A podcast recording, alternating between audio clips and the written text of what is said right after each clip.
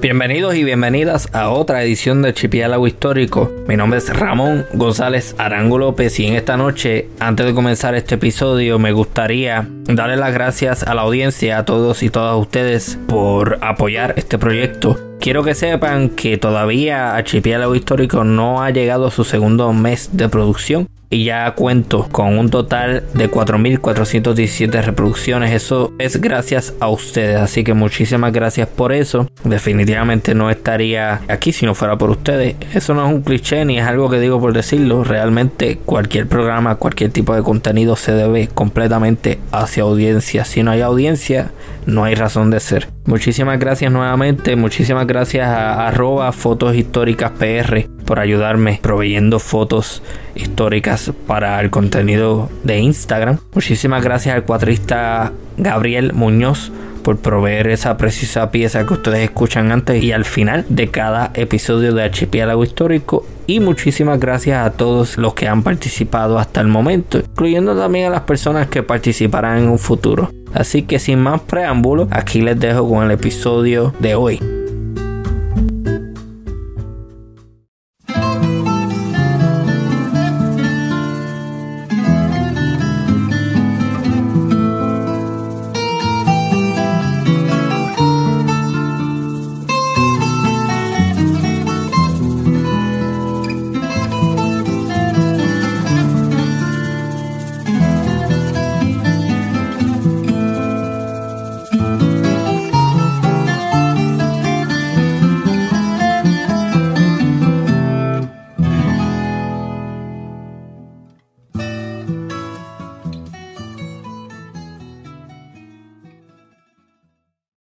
Noche de hoy estaré hablando con el profesor Gerardo Hernández Aponte sobre un tema muy interesante para muchas personas. Se trata del espiritismo en Puerto Rico desde el 1860 hasta el 1907. Buenas noches, doctor Gerardo Hernández Aponte. Buenas noches. Doctor, hay algo que usted me estaba comentando hace unos instantes atrás y le pedí que por favor le diera pausa a ese pensamiento para que entonces lo toquemos ya. Eh, comienza la grabación. Usted me estaba explicando que hubieron una serie de comentarios de ciertas personas que cómo es que una persona como usted, siendo tan católica, se interesa por el espiritismo en Puerto Rico. Ahora sí me puede explicar lo que estaba explicándome anteriormente. Sí, yo soy un católico práctico y pues me interesé por el tema del espiritismo por dos razones. Primero, porque a diferencia de la masonería o del protestantismo, había una escasez de estudios históricos sobre la llegada del espiritismo y desarrollo en Puerto Rico. Sí existía, y existe la tesis de maestría de Nancy Hersey Shannon sobre el iris de paz y la mujer en el espiritismo de 1900 a 1905. La, el iris de paz era una revista, pero era algo limitado, no te explicaba cómo llegaba el espiritismo en el siglo XIX. Y segundo, el imaginario social que yo tenía sobre el espiritismo, es decir, estas ideas y concepciones que ya yo tenía sobre el espiritismo, como si fuera magia, como si fuera hechicería, como si fuera brujería, no concordaban o no eran consonas con los libros que yo leí de historia del espiritismo en Puerto Rico, que les ponían como un estudio serio de la vida después de la muerte. Oh. Entonces, cuando yo me aventuro a coger el tema, mucha gente se escandalizó. Exacto. Porque, eh, desgraciadamente, hay personas que no tienen la madurez o la capacidad o el conocimiento de entender que una cosa es un estudio histórico, yo soy historiador, y otra cosa es que yo me meta a practicar la doctrina espiritista o la que sea, o la religión que sea. Entonces, en, en, Puerto Rico a veces he visto el, el, problema, y me imagino que pasará en otras partes del mundo, pero como yo vivo aquí, que cuando uno toca los temas religiosos, la gente como que se encrispa y cree que uno está metiéndose en ámbitos que no debe de tocar. Y yo como historiador, que yo uh -huh. mayormente estudio la historia de la Iglesia Católica, la historia del espiritismo y de otros movimientos religiosos, uh -huh. pues lo he visto a lo largo de mis años, que cuando uno toca, entonces no, no quieren bregar con eso o lo ven como si uno le estuviera haciendo una campaña proselitista o como si uno fuera a atacar eh, la doctrina o lo que fuera. O sea, lo ven desde las dos perspectivas. Yo lo que estoy haciendo es estudiando un movimiento como si estuviera estudiando la, la, historia de la Universidad de Puerto Rico o la historia de la carretera central, para dar dos ejemplos. Sí, tengo la desventaja de que como yo no soy espiritista, yo tuve que ponerme a leer todas las obras de Alan Kardec relacionadas al espiritismo para poder entender qué era el espiritismo. Porque Alan Kardec creó o codificó o fundó, como lo quieran llamar, el espiritismo en 1857 en Francia. Previo a eso, el espiritismo no existe. Que sí se podría adjudicar que ha habido comunicación de vivos con los muertos, pero eso es otra cosa, la comunicación de los vivos con los muertos o el intento de establecer comunicación de los vivos con los muertos siempre ha existido desde la antigüedad. Alan Kardec lo hace que codifica un sistema, una doctrina y a esa doctrina le da el nombre de espiritismo. Y eso es el espiritismo que yo estudio. El espiritismo francés que nace en Francia y que va a llegar a Puerto Rico hacia la década de 1860. No sé si eso le contestó la pregunta. O... Sí, pero me gustaría ir por partes porque hay muchas personas que no necesariamente van a estar familiarizadas con las cosas que menciona. Usted se define, usted mismo se identifica como un católico práctico.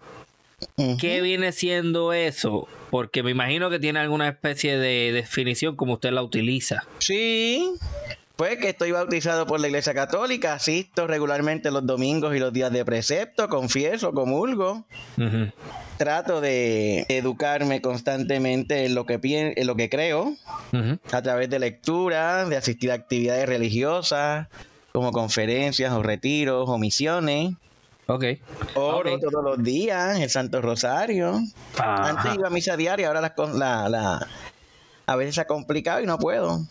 Pero a veces, además del domingo, voy algún otro día a la semana, pero sí, o sea, okay. mi vida, o sea, el catolicismo, la fe en Dios en, y, y, la Iglesia Católica juega un papel trascendental en mi vida. Entendido. Ok, entonces. Ahora, le aclaro, el estudio fue académico, de hecho fue mi tesis doctoral, o sea, yo tuve un comité de profesores que no necesariamente eran católicos, habían ateos, habían de todas las creencias y pasó por un tribunal porque lo que estaban evaluando era un texto histórico, no era un texto teológico, no era un texto a favor o en contra de la doctrina. Además de que el espiritismo que se practica hoy día es muy distinto al espiritismo que yo estudié.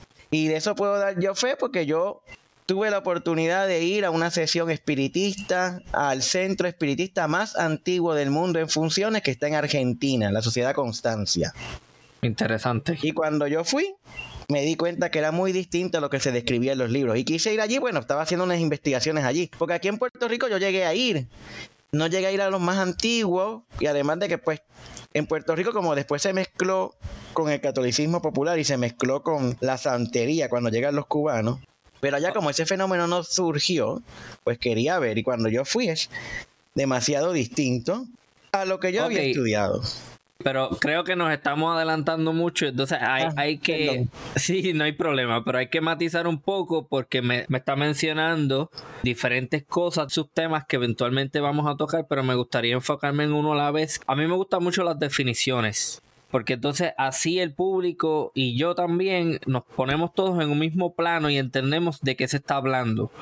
Usted mismo menciona a un francés en el siglo XIX que comienza con la doctrina del espiritismo. Dos cosas que me gustaría que definiera, por favor. Espiritismo número uno y dos, doctrina. Ok. El espiritismo es la doctrina que crea, o sea, este conjunto de creencias, de dogmas que crea este francés, que era maestro de matemáticas, que se llamó Hipólito León de Nizal Rivail y que usa el seudónimo de Alan Kardec. En Francia, en 1857, el espiritismo cree en la comunicación de los vivos con los muertos, en la reencarnación, en la ley del progreso, y el espiritismo en última instancia es un estudio serio de la vida después de la muerte. El espiritismo no tiene nada, el espiritismo que Kardec creó en Francia, ¿verdad? Pues como todo movimiento, uno lo crea y después la gente que sigue para abajo comienza a hacer interpretaciones y comienza a cambiar las ideas. Todo evoluciona. Por ejemplo, el cristianismo, si usted va a hablar de cristianismo, yo le pregunté ya de cuál cristianismo, de los católicos, de las distintas variantes de protestantismo, de los ortodoxos, de los coptos, o sea, pues hay diversas clases de espiritismo. El que Kardec creó, que es el que yo estudio, sí. no creía y estaba opuesto a predecir el futuro, a eh, engañar a las personas. O sea, era un estudio de la vida seria después de la muerte. Es una época, surge en una época donde la ciencia se convierte en la panacea del saber. Así como era todo el mundo ha cifrado, bueno, no todo el mundo, la mayoría de la gente ha cifrado la esperanza en la tecnología como si eso fuera a resolver todos los problemas, pues todo el mundo cifró las esperanzas en la ciencia y a la larga y la postre no los resolvió.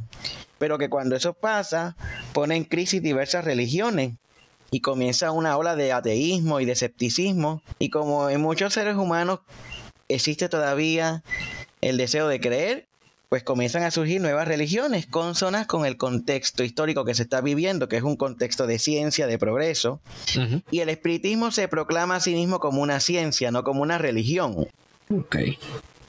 Bajo esa sombrilla nace esa doctrina en 1857, que tiene tres libros fundamentales el libro de los espíritus, que nace o sale en abril de 1857, que es la parte dogmática, y se define qué cree y qué no cree el espiritismo.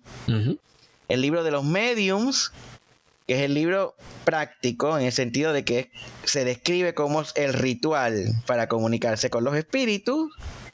Y el Evangelio según el espiritismo, que es la parte moral, que aunque la ciencia no tiene moral, pero como él, desde la perspectiva de muchos académicos, incluyéndome a mí, él lo que hace es una síntesis entre religión y ciencia, aunque él lo llame ciencia y diga que no es religión, eso es lo que él hace.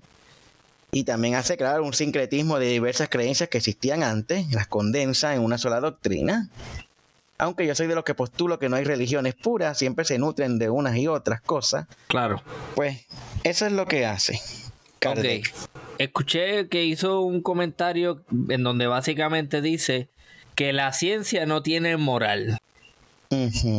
Me está diciendo que. Bueno, una cosa es la ética, otra cosa. Cuando digo que no tiene moral es que cuando usted estudia ciencia, todo es cuestiones matemáticas o científicas. Y aquí estás mezclando el evangelio. O sea, el libro del evangelio según el espiritismo. Es un análisis del evangelio, de uno de los evangelios, ahora no recuerdo cuál, a la luz de la doctrina espírita. Y eso en la ciencia no se hace. Mm. En la ciencia todos son hechos, datos, experimentos, interpretaciones científicas. De hecho, cuando Kardec muere, el movimiento se va a dividir en dos grandes corrientes y van a tratar de atraer a los científicos a que estudien todo este fenómeno de la mediunidad. Y la ciencia se va a interesar porque en ese momento están haciendo la psicología y otras ciencias afines. Pero a fin de cuentas, van a declarar la pseudociencia al espiritismo y se van a alejar. Pero va a surgir la metapsíquica, va a surgir la parapsicología, que todavía existe, entre otras ramas y centros de investigaciones psíquicas que todavía existen. Pero la ciencia, a pesar de que en un principio la coge algunos científicos, después le van a ir dando de codo. Hay que hacer una distinción bien importante aquí. Yo tomo una clase sobre religiones y la realidad es que la religión, al final del día, como concepto, muy cuesta arriba definirlo y no hay una definición exacta de lo que es la religión. Para todos los efectos, ¿con cuál definición de religión es con la que usted trabaja? Anda, para el carajo. Sí, porque me está diciendo, no es una ciencia, es una religión. yo pues clasifiqué al, al espiritismo como una religión alternativa. ¿Qué son las religiones alternativas? Son las religiones que surgen en momentos donde hay una religión hegemónica, que en este caso es el catolicismo en Europa y en América Latina, y vienen a tratar de sustituirla.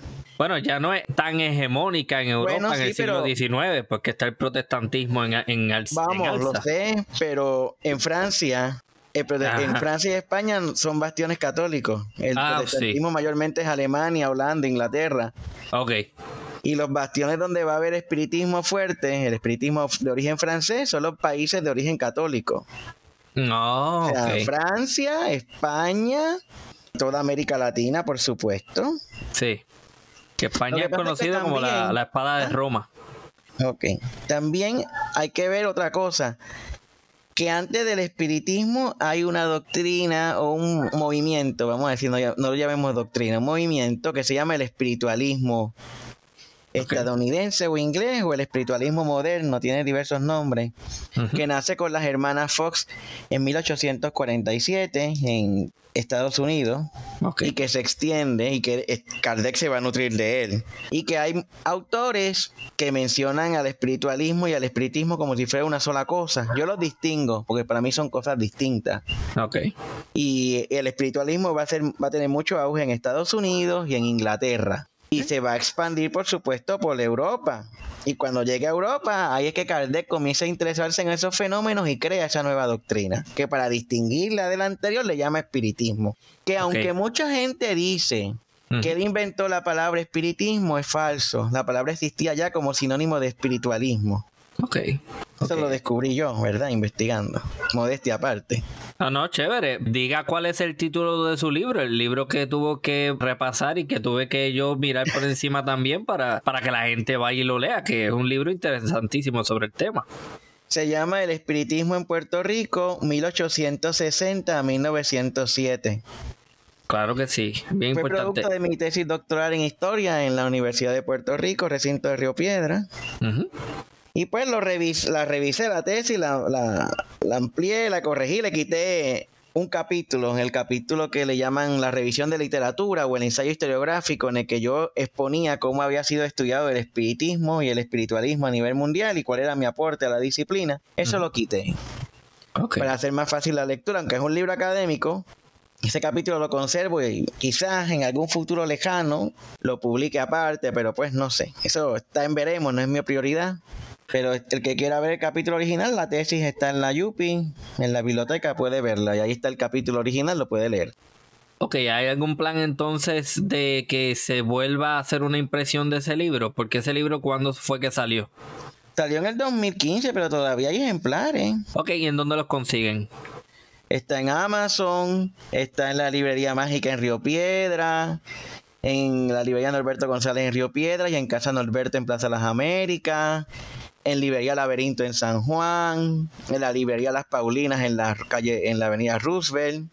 Sí que va a haber muchísima gente interesada en esto, se lo aseguro, porque el espiritismo es algo bastante que yo pienso, el espiritismo es algo en buen castellano, entre comillas, underground, pero que tiene una, eh, una presencia bastante importante en Puerto Rico. Eso es así, eso es así. Sí, que mucha gente va a estar interesada, que por eso fue que le mencioné en dónde lo pueden conseguir, porque estoy segurísimo que muchísima gente lo va a querer buscar. Ahora bien, a grandes rasgos, ¿Cuáles son las ideas centrales de este espiritismo que establece el francés en el siglo XIX? Kardec. Alan Kardec. Alan Kardec, ok, que ese es el seudónimo de esa persona. Sí, porque él, él no quiso poner su nombre por miedo a que dañara la... porque él ya era conocido como matemático, como maestro de matemáticas, por miedo a que dañara el surgimiento de la doctrina, y entonces le puso ese seudónimo que según una sesión que él tuvo, sí. los espíritus le dijeron que era el nombre que él tuvo en otra existencia mientras era sacerdote druida. Pues las ideas centrales es la reencarnación. Él dice que nosotros venimos al planeta, a este planeta y a otros, porque él dice que hay vida en otros planetas, a progresar. Que tan pronto usted pisa el en este plano material, o sea, somos espíritus encarnados, según él, venimos a progresar. Y ese progreso no es en términos económicos, sino es en términos morales e intelectuales. Usted va progresando de vida en vida. Usted viene a recibir una serie de pruebas por las cuales sufre y va evolucionando.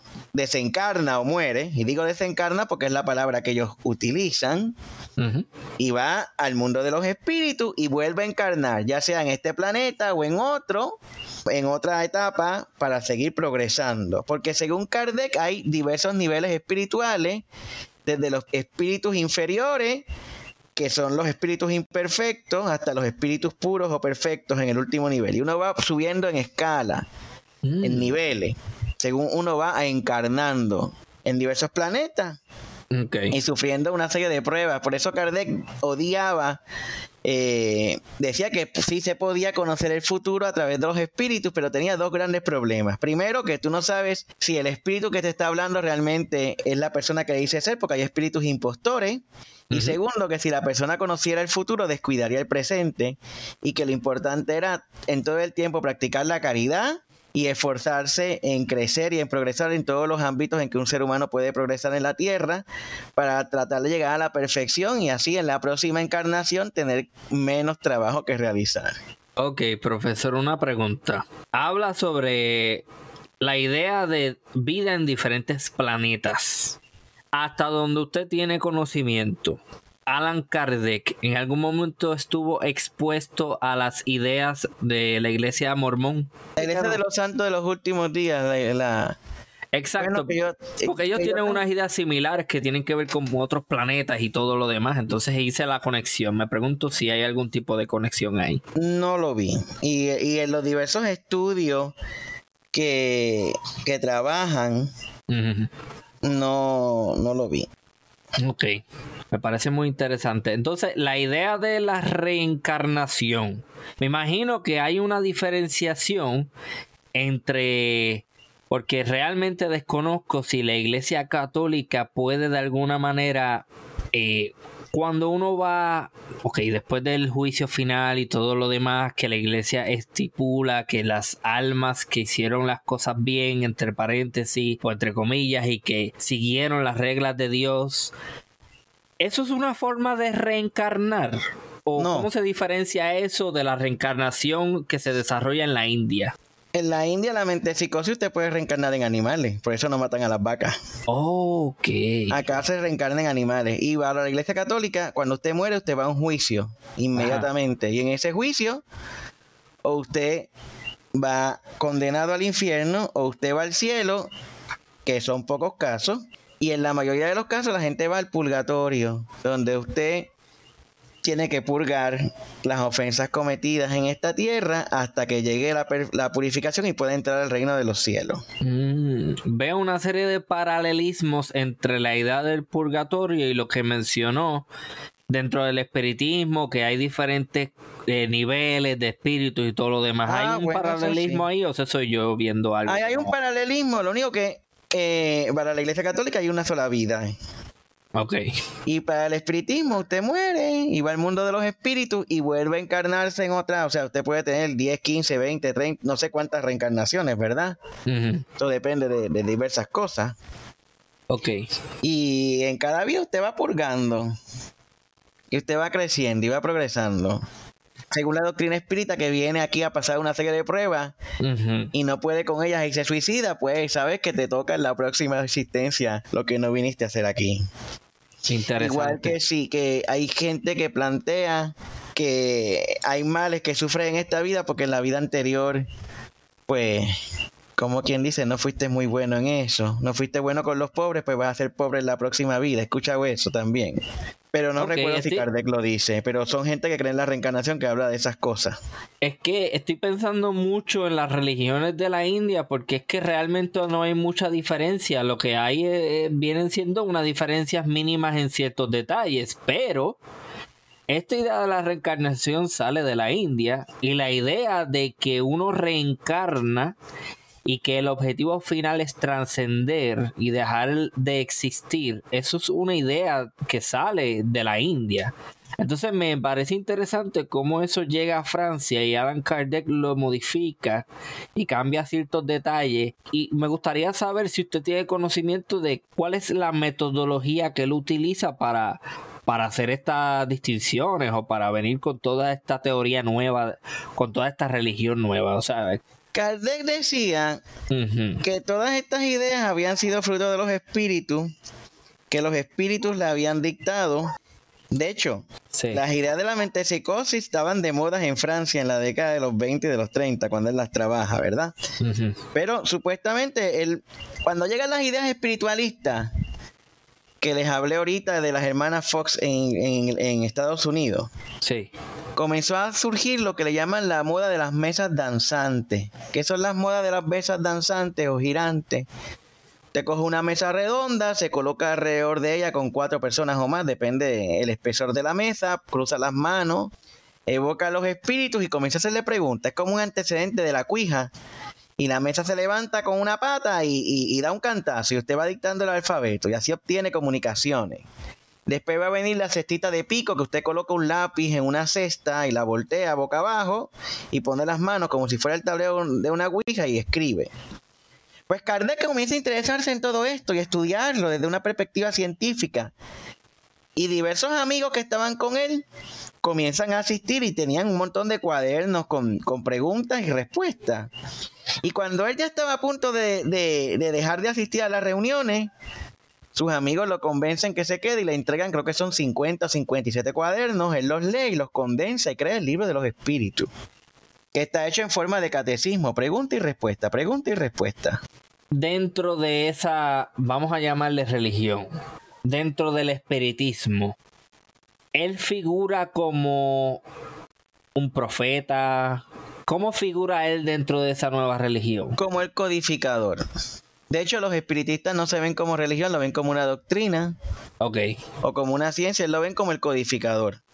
El que codificó toda esta doctrina que ha ido evolucionando, por supuesto. Sí, pero estoy, honestamente, estoy un poco escéptico a lo que él plantea de que esos fueron los espíritus, porque es que nuevamente hay demasiadas similitudes con muchísimas ideas que provienen de la India.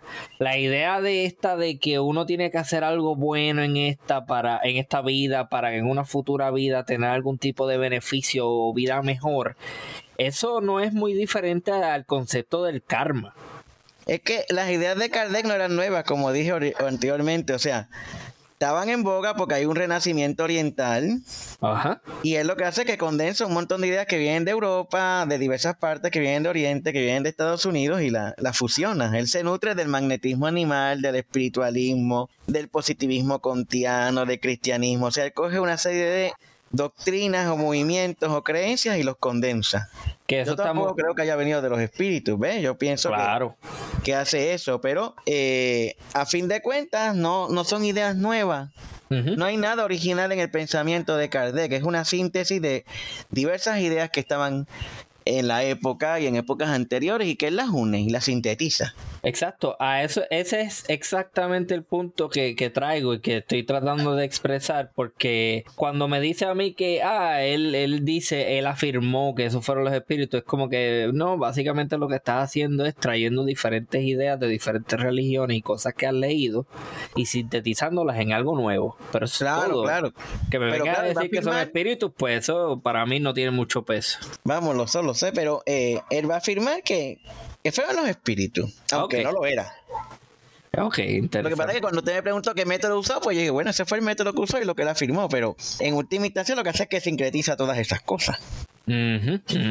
Ok, entonces, una vez se establece esa nueva doctrina, porque ya le tachamos la, el concepto de religión juntado al espiritismo, la, la doctrina del espiritismo, una vez establecida, ¿cómo llega a Puerto Rico? Bueno, no hay una evidencia todavía clara y contundente que yo pueda decir llegó de esta manera. Sí puedo decir que llega a través del comercio de libros, porque lo he visto, llegan libros y se venden. ¿Cómo llegó por primera vez? No lo sé. Pudo haber sido por emigrantes que se establecieron en Puerto Rico o, que, o estudiantes que fueron a estudiar a Europa y lo trajeron, o por la prensa. Yo estoy seguro que la prensa tiene que haber hablado del movimiento antes de que se esparciera, la gente lo conocía y el comercio de libros lo facilitó. ¿Cómo llegó la primera vez? No lo sé. Sé que el, uno de los propagadores más importantes del espiritismo en el siglo XIX, que era un sastre de Mayagüez que se llamó Emeterio Bacón Cambiazo, conoció la doctrina porque su madre se murió en 1872, en junio, y él estaba bien deprimido de estos hijos que idolatran a las madres, que son bien apegados. Y entonces él quería saber qué había pasado con el espíritu de su madre, tenía sus dudas y sus inquietudes. Va a la mercería Prat y Marimón, que era un negocio que había en Mayagüez, y pide la vida de Jesús de Ernesto Renan. Pero el dependiente le dice, mira, te va a ser mejor leer el libro de los espíritus. Y él comenzó a leer el libro de los espíritus, pero no encontró a nadie que lo ayudara a entender la doctrina, a propagarla. Pidió toda la colección de libros de Allan Kardec por medio del dependiente de la tienda Barcelona. hasta que algunos meses después comenzó a conseguir gente que estaba practicando el antecedente, que es el, el espiritualismo, con las mesas danzantes y eso, y comenzó a conocer gente que comenzó, valga la redundancia, a interesarse en la doctrina y comenzó a hacer grupos de propaganda alrededor de la isla. ¿Qué son grupos de propaganda? Pues eran personas que gratuitamente regalaban literatura, ya sea libros, periódicos, hojas sueltas, y dictaban conferencias sobre la doctrina. Y así se fue expandiendo. Así que, y también como la prensa publicaba a veces cosas, o se publicaban novelas o cuentos que incluían la temática, la gente se fue interesando poco a poco y como usted dijo muy sabiamente ahorita, en el clandestinaje, porque en el momento en que llega el espiritismo, hay unidad de iglesia y Estado. Y estaba prohibida todo tipo de religión contraria. Ya claro, en 1868 va a haber un golpe de Estado y van a proclamar la libertad de culto, pero por un breve periodo, porque hasta 1874 va a estar vigente.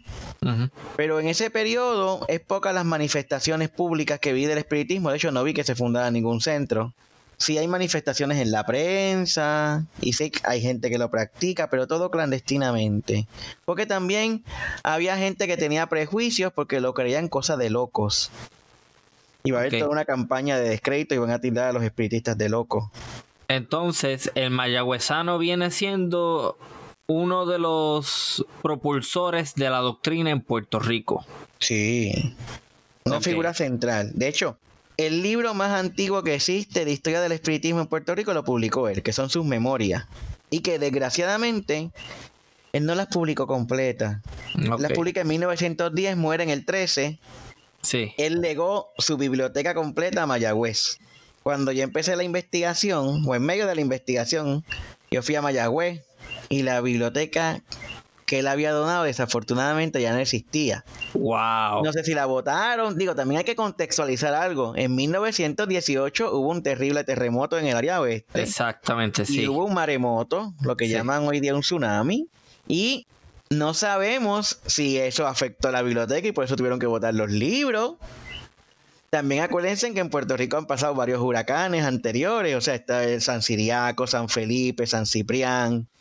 Yo sé que cuando yo fui a la biblioteca municipal, quedaron, los libros eran modernos. O sea, yo no vi ningún libro del siglo XIX de ninguna clase, porque no solamente no estaba lo de lo que Meteo Bacón había donado, sino que no había nada viejo.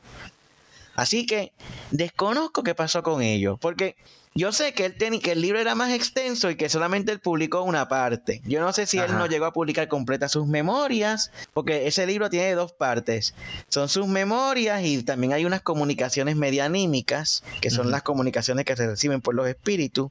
Así que yo no sé si había algo más desde la perspectiva histórica y él no lo publicó, que era una lástima, porque gran parte bueno, no gran parte, bueno, sí gran parte de los años iniciales, estoy hablando de la década de los 70, que yo conozco es por las memorias de Meteo, porque la prensa, prensa espírita en el siglo XIX es bien escasa y los ejemplares que se conservan también son bien escasos. Yo tuve que recurrir a la prensa española para entender muchas cosas y claro, la prensa secular que habla de los debates, pero en los años iniciales es muy poco lo que hay y esas memorias fueron bien útiles. Además que, como usted bien dijo, es algo en el clandestinaje. La prensa solamente retrata los debates y cuando hay pugnas y problemas, pero lo que la gente está haciendo para esparcir la doctrina, quiénes se están interesando, eso gracias a las memorias de Meteo Bacón y la prensa mexicana o la prensa española que a veces mencionaba cosas.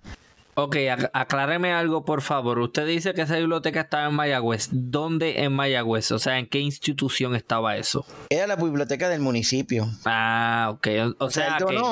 Sí. Antes de morir o muriendo ya, todo a la biblioteca del municipio, su biblioteca. Asumo yo, porque no me recuerdo si me va con tuvo hijos. Asumo yo que esas memorias tienen que haber pasado ahí. Y si no pasaron ahí, porque pues yo puedo donar mi biblioteca y quizás las cosas espiritistas las doné al centro. Las memorias de él se componen de dos partes. La parte histórica, donde él narra cómo él se interesa en el espiritismo y cómo se, eh, se expande por la isla, entre 1872 a 1876. Y la segunda parte que tiene son comunicaciones medianímicas o mediúmnicas, que son comunicaciones que los espíritus hacen. Yo no sé en qué medida eran más extensas. Sé que no las publico completas. Yo fui a la biblioteca de Mayagüez, a la municipal, buscándolas. o buscando la colección o libros antiguos del espiritismo, porque como él donó su biblioteca allí, pero no había nada. Todos los libros eran contemporáneos, que pues yo sé que ha pasado el terremoto del 18 con el, con el consecuente maremoto y que han habido huracanes, que pudo haberse perdido por eso o por otra razón.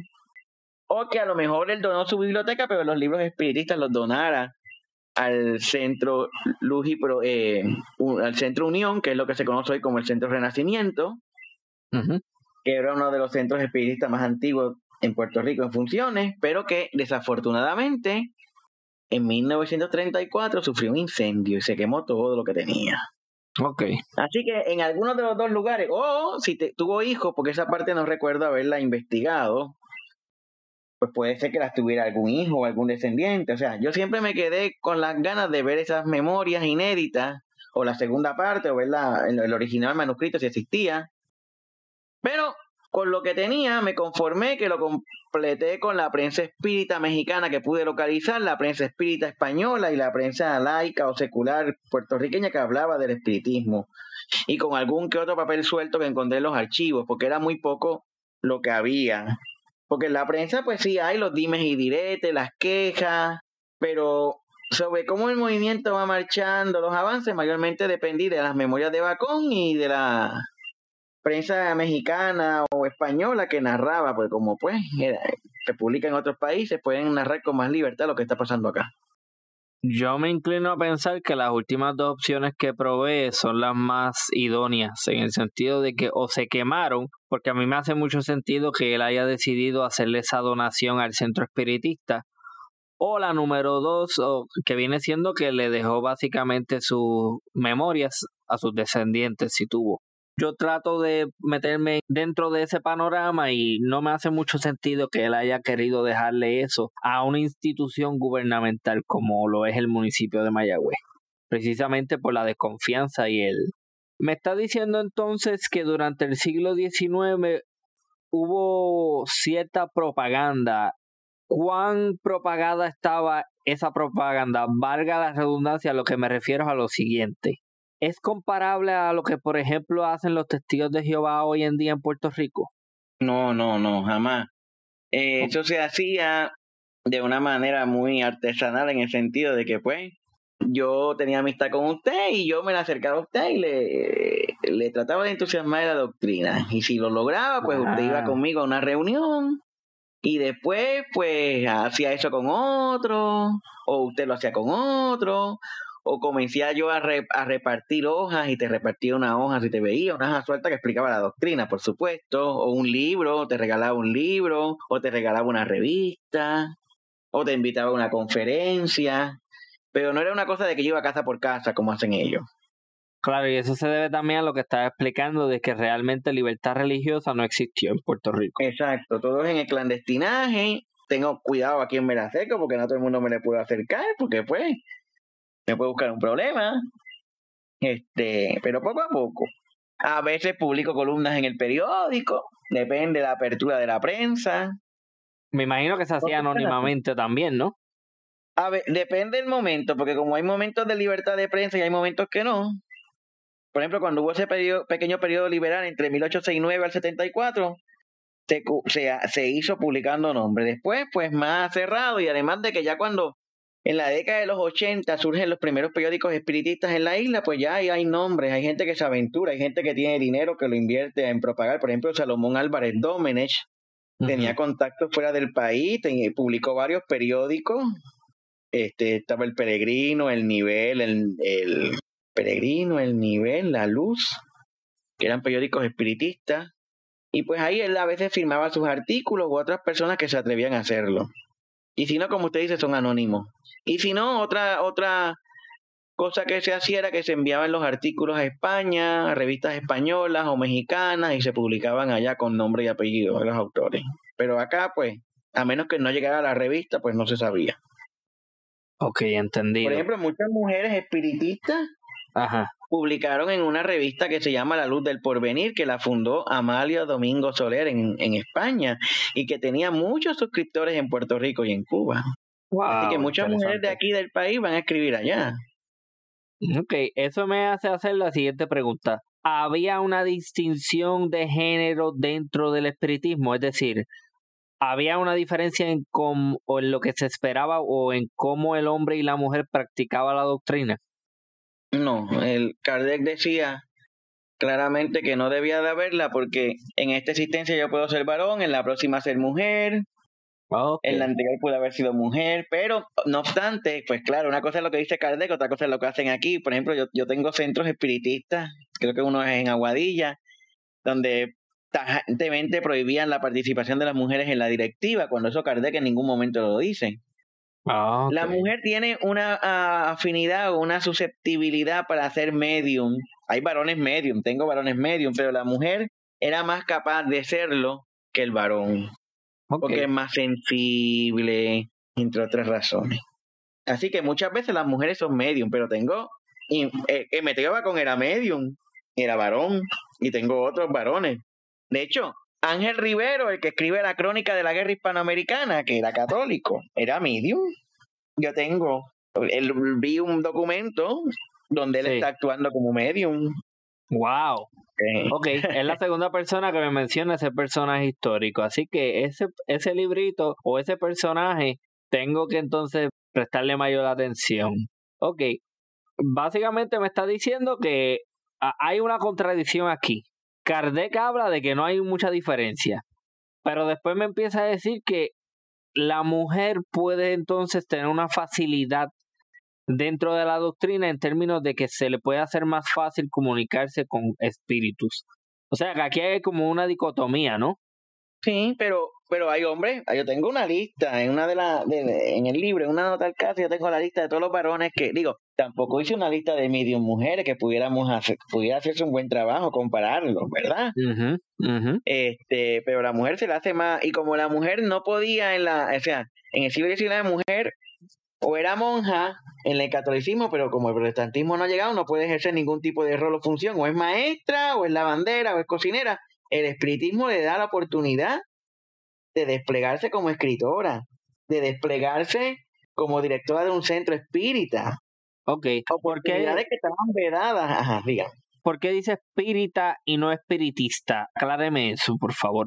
Ok, se usan como sinónimos, espiritista y espírita. Y para evitar la cacofonía y estar repitiendo, pues a veces digo espírita, pero aunque mm. le aclaro que la Real Academia de la Lengua Española no ha aceptado la palabra espírita, pero figura en los primeros textos de Alan Kardec y en los textos de, del espiritismo en Puerto Rico, yo lo uso en mi libro, aunque no está aceptado, claro, lo aclaro. No está aceptada, pero lo estoy usando porque lo usa la documentación. Sí, sí, sí, sí. Y realmente una cosa es lo que diga la academia y otra es cómo nosotros nos comunicamos en el mundo real. Que sí, la palabra se utiliza. Y como el estudio es histórico, pues yo uso las palabras que ellos usan. Exacto. Ok, entonces, menciona el personaje Rivero. ¿Cómo entonces se justifica ser católico o católica y espiritista a la vez? Bueno, desde la perspectiva católica eso está mal. Pero una cosa es lo que diga la iglesia y otra cosa es lo que la gente hace, vamos. Pues es igual que las leyes. Una cosa es que digan que usted se detenga en un semáforo rojo y otra cosa es que lo hagan, ¿verdad? va a haber personas, sí, va a haber personas que felizmente practican las dos cosas. Ok, entiendo su, su opinión personal, es chévere, pero me refiero más a cómo ellos lo justificaban, cómo ellos se justificaban a sí mismos eso. Lo que pasa es que eso es en el clandestinaje. Yo lo descubrí porque ese diario, o sea, en la prensa te, creo que hay una mención en la prensa, pero yo lo descubrí porque hay un, hay un diario que está en, en un archivo donde está él firmando como medium en la sesión. Se dice que él era el medium. O sea, eh, eh, eh, por ejemplo, la biografía de Rosendo Martínez Cintrón. Sí el que lo hizo, que fue Luis Emedia Soler, un historiador bien famoso en Puerto Rico, ya falleció, dice que el padre José Antonio Pieretti Marzán eh, participaba en el clandestinaje en tertulias espiritistas. Interesante. No hay manera de corroborar, digo, yo no dudo que si lo dice Díaz Soler sea verdad, pero el documento original no tuve acceso porque esa fue una cosa que yo nunca pude lograr. O sea, yo nunca pude ver la colección de Rosendo Martínez Cintrón, no sé ni quién la tiene, porque aunque intenté verla, porque me dijeron quién supuestamente la tenía, nunca, nunca me contestaron las llamadas, nunca me dieron acceso si es que realmente las tenía, y como eso, él hizo el libro y la entregó, desgraciadamente no se microfilmó. Ah. Pues, son cosas que... Es una gran pérdida. Es una gran pérdida, a menos que alguien la tenga y en un futuro la dé, pero a ver en qué condiciones está, porque no es lo mismo en un archivo que tiene unas condiciones de temperatura y de cuidado que en las casas que a veces están llenas de humedad, hay polilla, hay comején, hay hongo, hay ratones, etcétera, etcétera. Hay eh, filtraciones, inundaciones, etcétera, etcétera, etcétera, etcétera. Que, eso que menciona es lo ideal. Lo ideal es que el archivo tenga esas condiciones óptimas, pero la realidad del caso es que muchas veces no es el caso, por lo menos en Puerto Rico.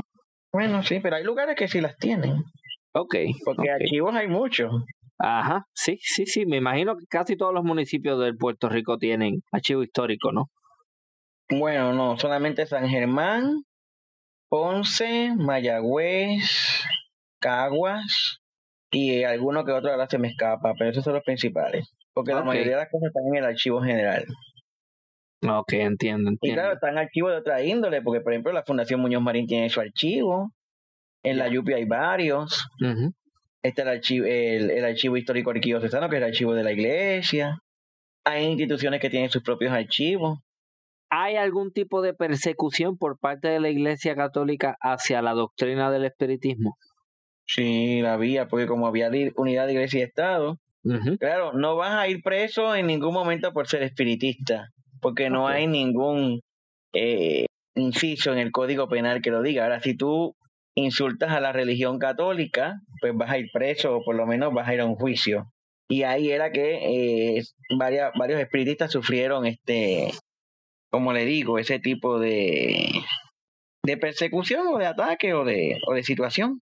O sea, que publicaste algo en contra de la iglesia, o te burlaste de la iglesia, o atacaste a un cura, pues. Pero por ser espiritista no vas a ir preso.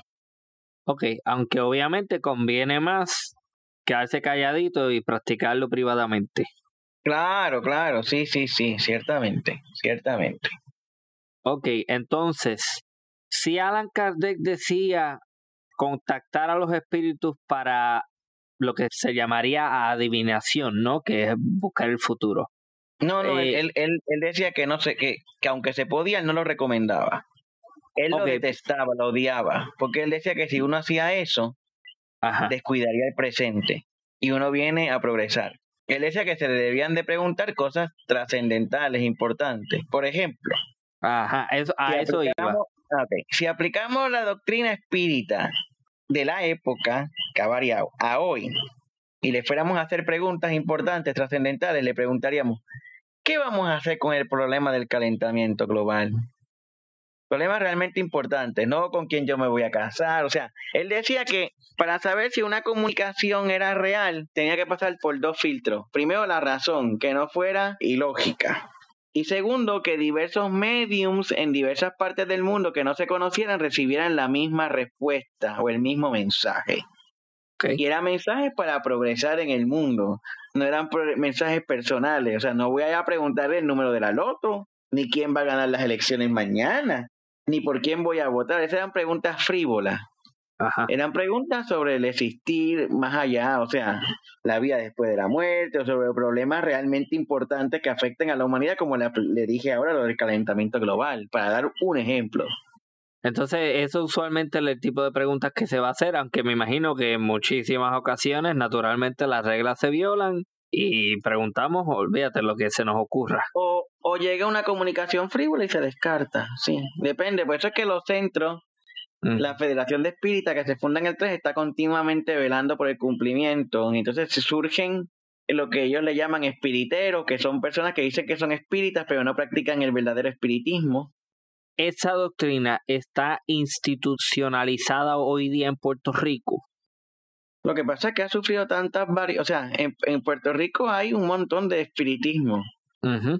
Y todos dicen seguir a Alan Kardec igual que las distintas variantes de cristianismo, todas dicen de seguir a Cristo, ¿verdad? este, pues hay distintas, hay una confederación espírita, hay una federación espírita, hay el espiritismo folclórico, hay el diversas variantes de espiritismo que están mezclados con santería o con otras cosas. Y ese es, el, ese es el espiritismo que yo conozco, en el, no personalmente, pero eh, yo reconozco que previo a la preparación para este episodio, alguien me hablaba sobre espiritismo y yo rápido pensaba en santería. Yo asociaba los dos este término. Entonces me está diciendo que originalmente son cosas opuestas, pero que en algún punto en la historia en Puerto Rico se mezclan. Sí, porque en Cuba, cuando llegue, se va a mezclar con la santería y va a crear como cuatro variantes. Y cuando venga el éxodo cubano, pues lo van a traer. Hay gente que dice que antes del exilio cubano existía, pero yo no he visto ningún estudio serio que lo documente. Porque pues yo soy historiador, yo veo con documentos, no con lo que pienso, que creo pudo haber pasado, ¿me entiendes? Y también pienso que si llegó antes del exilio, pues tiene que haber sido algo bien mínimo, porque no, a menos que aparezca de momento la evidencia, porque si usted compara Puerto Rico con Cuba, con Brasil, esas manifestaciones de santería no las he visto yo antes que lleguen los cubanos. Ok, cuando se refiere al exilio, se refiere al periodo de exilio, o valga la redundancia, luego de la revolución cubana, ¿no? Eso es así, eso es así. Eso es Entonces, estas personas salen de Cuba y traen consigo, en este caso a Puerto Rico, una variante que se mezcla con, ya mezclada o que se mezcla? ¿Cómo, cómo sucede eso, más o menos? Pues traería, pues, pues, puede haber sido de las dos maneras, o traen una variante del espiritismo que se mezcla, o traen la santería y la mezclan.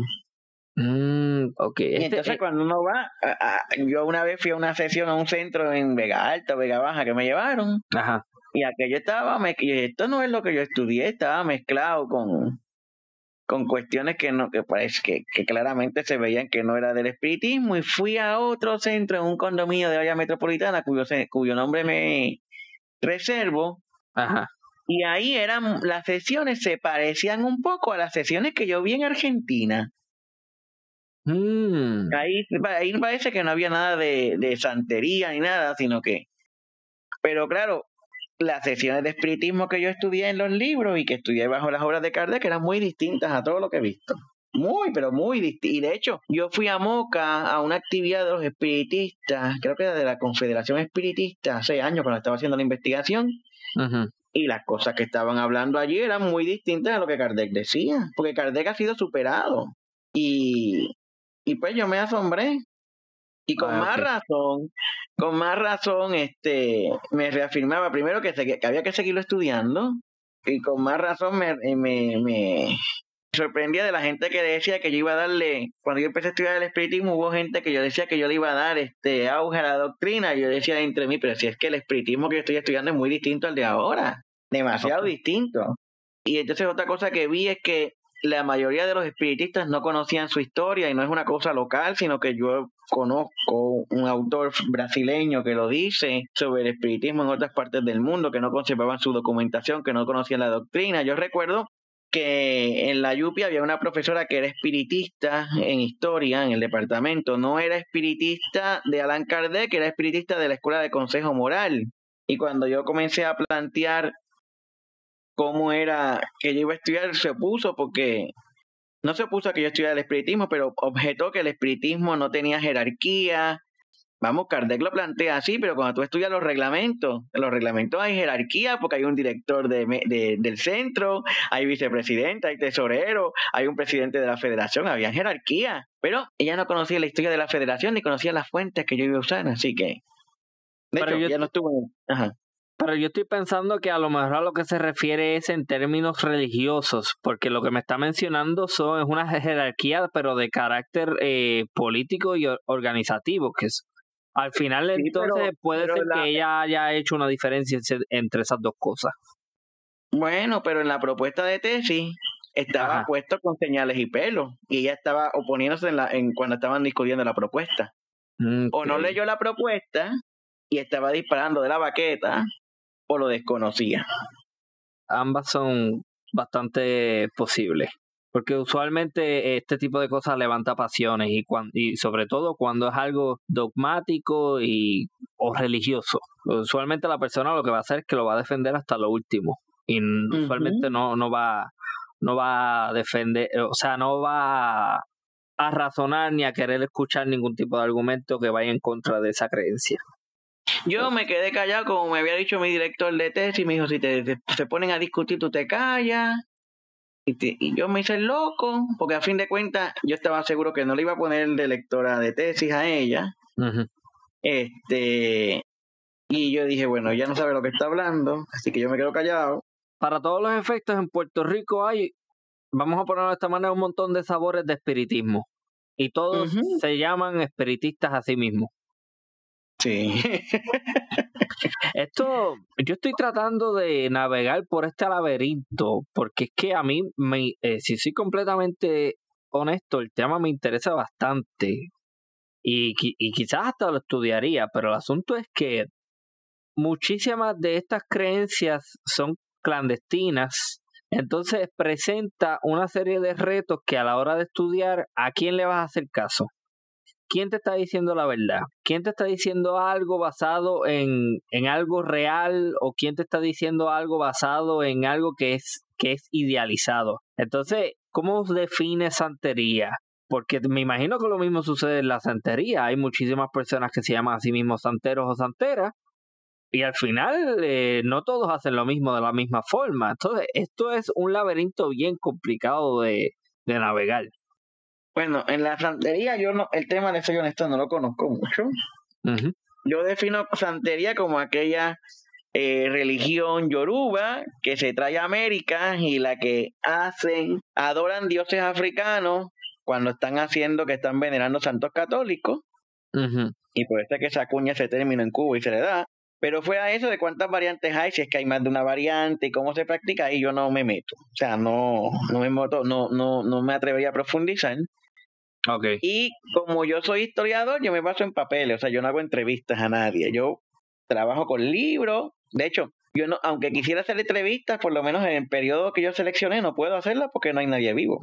Ajá, sí. Porque yo que entrevistar a, los testigos presidenciales del movimiento. Yo podría quizás eh, entrevistar a la gente que trajo la santería en los 60 o en los 50, si es que la trajeron, y la gente que estuvo, pero como yo soy, bueno, los historiadores tenemos historia dar, podemos hacer entrevistas, pero vamos.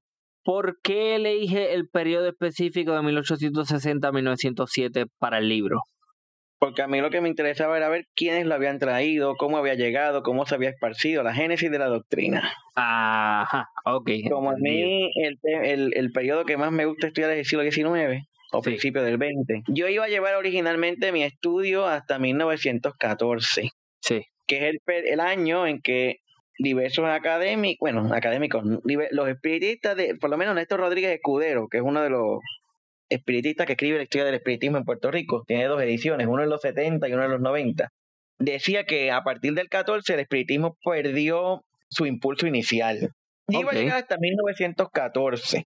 Pero de un tema que yo pensé que no había casi nada, tenía tantas y tantas y tantas fuentes porque una de las fuentes que yo utilicé fue la prensa diaria desde 1847, me la comencé a tirar hasta el 7. Y usted me dirá, pero como, ¿por qué desde el 47? Porque ahí es que nace el espiritualismo. Yo quería ver el antecedente inmediato, cómo llegaba a Puerto Rico, cómo se esparcía. Y cuando yo llegué, al, yo llegué a llegar en el periódico La Correspondencia hasta 1909 y me estaba tomando ya demasiado tiempo porque en el los periódicos en el siglo XIX eran cuatro páginas, de las cuales dos eran anuncios y dos o una de ellas noticias. Y los periódicos salían tres veces en semana. Ya a finales del XIX se comienzan a salir diarios. Ya a principios del siglo XX comienzan a salir cuatro, eh, ocho páginas. Y siguen aumentando la cantidad de páginas y era y la y la y los periódicos del siglo XIX no son como ahora que te traen noticias grandes eran lo que se llaman gacetillas noticias de una dos tres líneas breves. Ah, pueden haber columnas y pueden haber otra índole pero pues yo sé, yo llegué hasta el 9 en la correspondencia y ya yo tenía demasiado material y dije, si sigo hasta el 14 voy a tomarme demasiado tiempo porque me faltaban todos los demás periódicos y le dije a mi director que si había manera que yo podía terminar el estudio antes porque tenía demasiado material. Ajá. Y él me dijo, bueno, Gerardo, pues búscate un acontecimiento que haya pasado antes que tú puedas justificar terminar. entonces yo vi que en diciembre de 1907, creo que, llega la teosofía a Puerto Rico. Y la teosofía comienza a hacer una, por lo que he visto, una competencia al espiritismo porque es un nivel más avanzado. Y algunos espiritistas comienzan a abandonar las filas del espiritismo y se comienzan a hacer teósofos. Y yo dije, bueno, esto puede ser una de las causas de que decaiga el movimiento. Y lo termina en el 7. Habría que estudiar más adelante, meterse a ver si es cierto o no, y en qué medida la teosofía representa un reto para el espiritismo, si es que lo hace o no.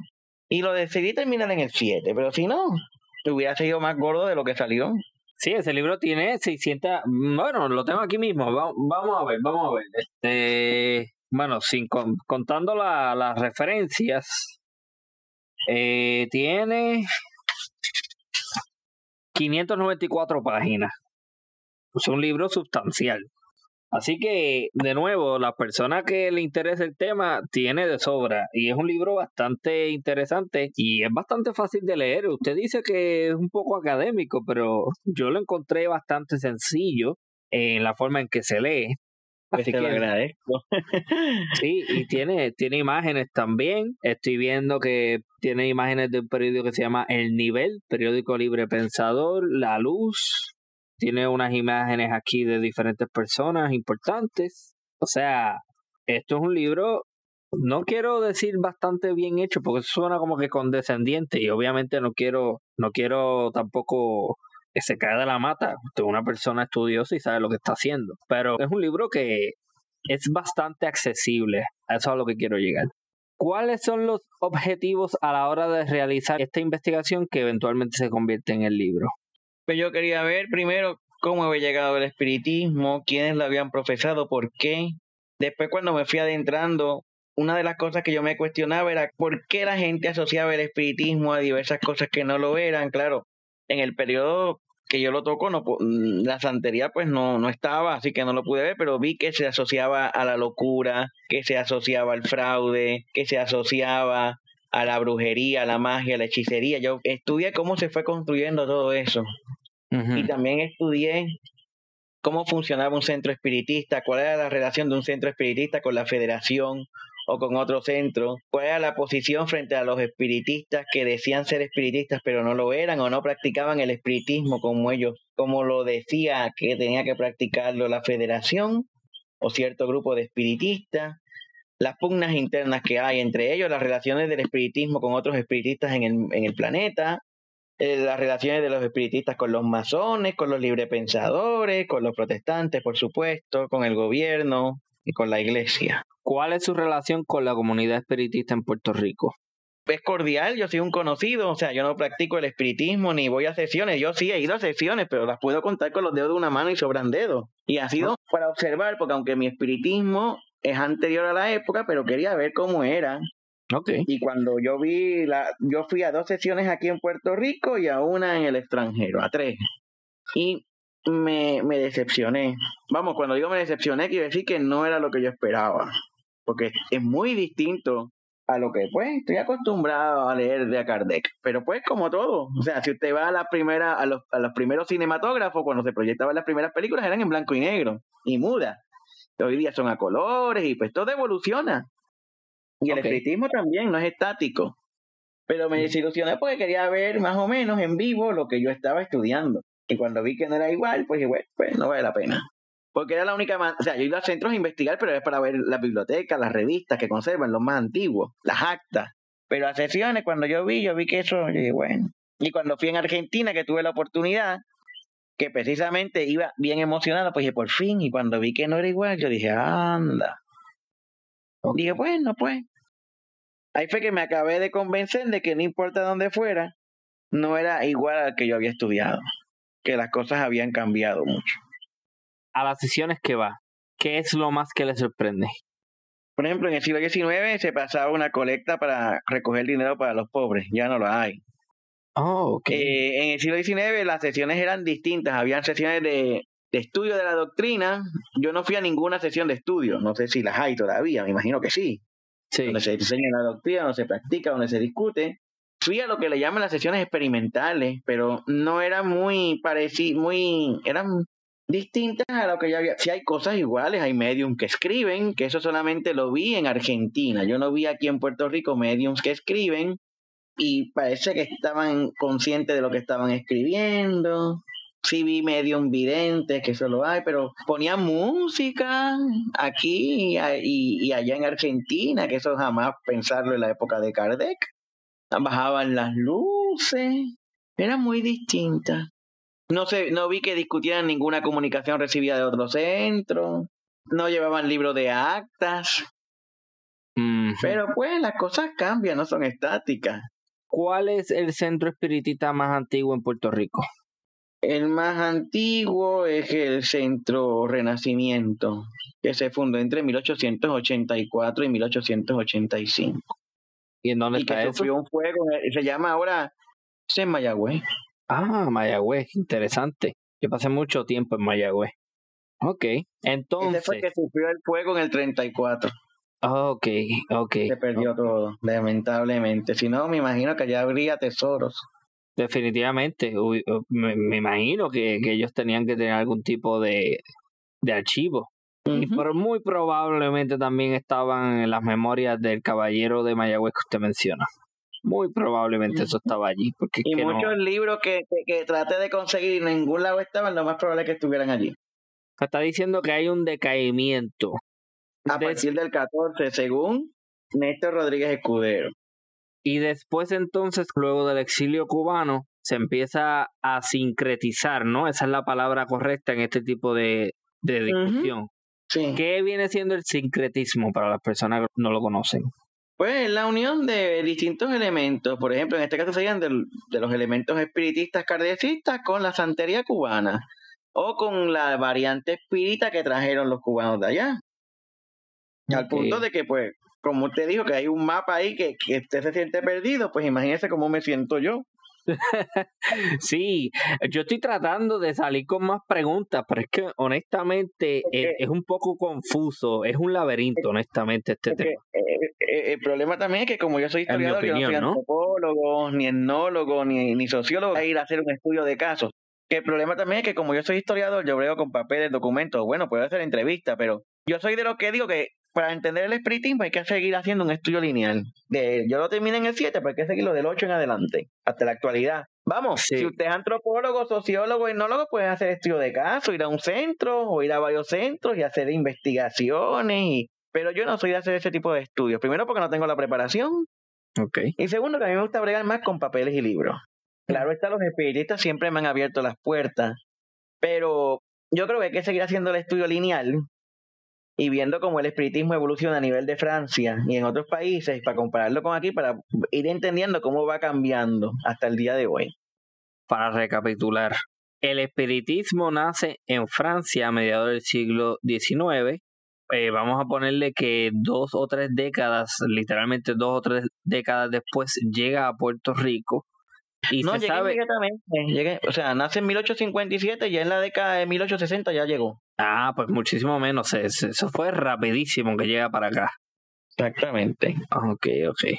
Entonces hay propaganda, pero es una propaganda que como, como se está, como usted mismo establece, con lo que yo pregunto, no es similar a lo que se entiende hoy en día con, lo que hacen los testigos de Jehová, por ejemplo, es una propaganda un poquito más eh, secretiva, ¿no? Eh, más por lo bajo y se empiezan a... Pero esto, estos centros, es que estoy tratando de entender el panorama, estoy tratando de sentarme en ese espacio de, de, tiempo. ¿Estos centros eran secretos o existían, pero como que, ajá, estamos aquí, pero chévere, no hay problema? ¿Cómo era esa dinámica? Eran, bueno, antes de decirle los centros, quiero decir algo. Después de la invasión estadounidense, la propaganda es más abierta, se hacen mítines públicos y va a medio mundo. Y Rosendo Matienzo Cintrón, que es una figura importantísima en la política, va por los distintos pueblos haciendo mítines. Pues los centros en el principio eran clandestinos, porque el espiritismo permite que yo me reúna en una casa y, lo que usted puede creer que es que yo me estoy reuniendo con amigos para compartir o celebrar mi cumpleaños o hablar, es una sesión espiritista y usted no lo sabe. Ajá. Así que es en el clandestinaje que se reúnen. Ya en 1888, cuando se pasa la ley para el ejercicio de asociación, es que los centros comienzan a adquirir carácter legal cuando se comienzan a oficializar, a inscribirse como asociaciones legales ante la ley. Porque antes estaba prohibido cualquier asociación en Puerto Rico, a menos que fuera una asociación católica. No podía haber ningún tipo de asociación, estaba prohibida. Ya cuando se eh, pasa esa ley, pues usted ve que comienzan a legalizarse. Por eso algunos centros figuran que se han, que se han fundado eh, a partir de 1888, pero existían desde antes, clandestinamente. Wow. A mí me parece sumamente interesante. Es que mientras usted está hablando, yo estoy imaginando todo esto en mi cabeza, creando la película mental. Y es sumamente interesante. Ok. En el libro también se menciona al principio, ¿no? que hay muchísimas figuras importantes en Puerto Rico, las cuales fueron espiritistas. Hábleme de varios de esos personajes, por favor.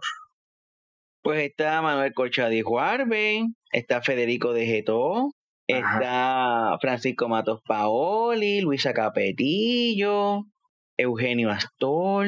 Wow, gente influencial a la historia ah, de Puerto y Rosendo Matienzo Cintrón, que es uno de los más importantes. Porque si Emeteo va con cambiazo, fue el que empezó a esparcirlo, Rosendo Matienzo Cintrón tiene la gloria de, de darle respaldo público, porque no es lo mismo que la cocinera de la esquina, y no estoy menospreciando, sea espiritista, a que venga un político de renombre y abogado y lo diga. Ajá. Yo por eso comparo y con todo el respeto a, a Rosendo Matienzo Cintrón con Ricky Martin. Ricky Martin le respaldo al movimiento LGTB y lo mismo hizo Matías Cintrón con el movimiento espiritista. O sea, le dio una credibilidad y un respaldo porque va pueblo por pueblo, no tiene miedo en manifestarlo públicamente, en escribir columnas en la prensa y firmarlo con su nombre.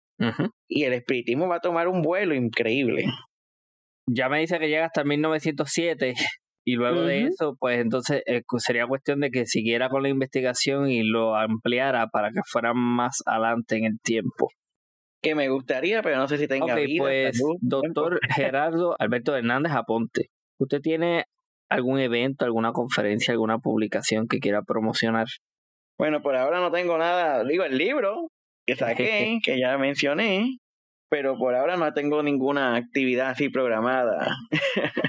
tengo proyectos y cosas que vienen en camino, pero todavía no han salido y hasta que no salen, pues a mí no me gusta hablar de ello ya tenemos un panorama un poco más claro. Honestamente, yo sigo bastante confundido con el tema en general, no con su trabajo, aclaro, sino con el tema en general por las razones que expliqué anteriormente. Eh, es que como es tan clandestino y como se mezcla y como hay tantas variantes, realmente no puedo pretender conocerlo ni entenderlo todo.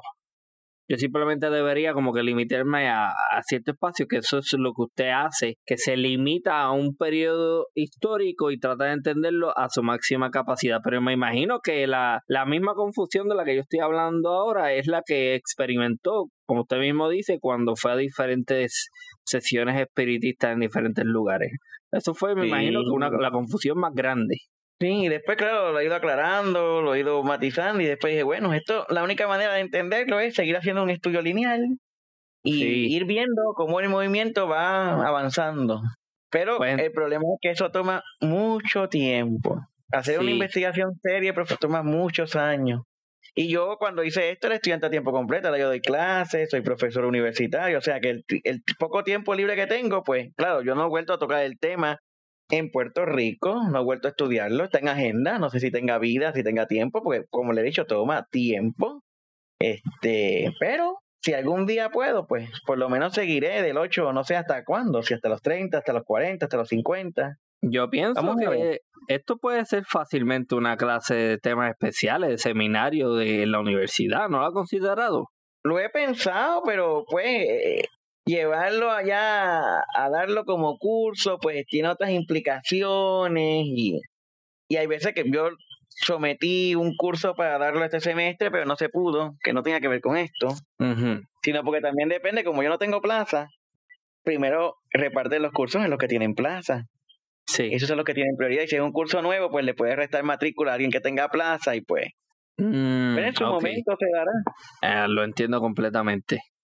También yo intenté interesar a un estudiante para que estudiara el tema del 8 en adelante, que no estudiaba en la YUPI, estaba estudiando en otra institución, me reservar el nombre y una de las personas que dirigía la propuesta dijo que eso no, que ya, que ya yo lo había estudiado, que no había que estudiarlo. Yo, pero eso no es así. Primero que ya lo quería estudiar del 8 en adelante y además de que aunque yo ya lo he estudiado, yo no digo la palabra final, los, libros se pueden seguir y los temas reinvestigando desde otras perspectivas, desde otras ópticas, con otras teorías, con otras metodologías y pueden dar nuevos hallazgos que contradigan los míos o que planteen cosas que yo no he planteado. En este caso lo que ella quería hacer era seguir la del 8 en adelante. Pero esta persona, cuyo nombre me reservo, que es colega mío, por cierto, se opuso. Yo mm. digo, ok. Y ella no, no mostró resistencia, sino que pues cambió el tema. Mm, ok, pues yo soy de los que piensa que debería haber más gente estudiando esto. La historia, en la historia, en el campo, en la disciplina de la historia hay cabida para todo tipo de cosas, para todo tipo de temas.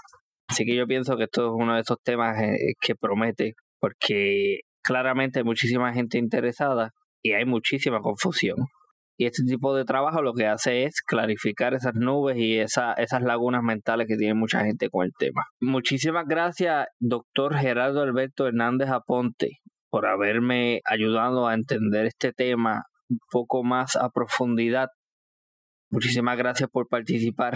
Gracias a usted por invitarme.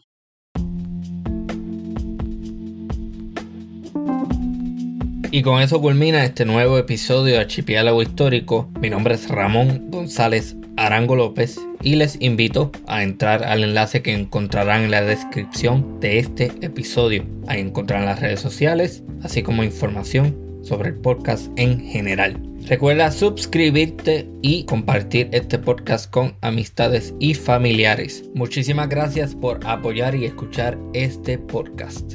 Hasta la próxima.